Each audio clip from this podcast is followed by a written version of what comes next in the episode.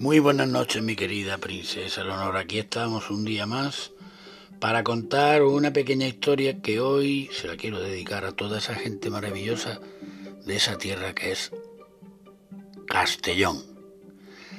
Así que esta historia nos viene a decir que cuentan, me cuentan, que había una vez dos hombres que caminaban juntos por un espeso bosque, cuando de repente uno de ellos encontró por casualidad un hacha.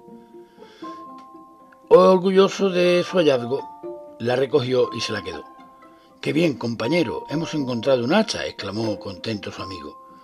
No digas hemos encontrado, sino has encontrado, porque he sido yo quien la ha visto y la ha recogido, ¿no crees?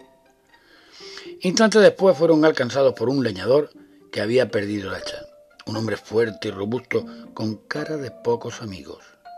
Entonces el que llevaba el hacha dijo a su compañero, creo que ahora que apareció su dueño estamos perdidos. No digas estamos perdidos, sino estoy perdido, replicó éste, porque cuando encontraste el hacha no quisiste admitirme como parte de tu hallazgo.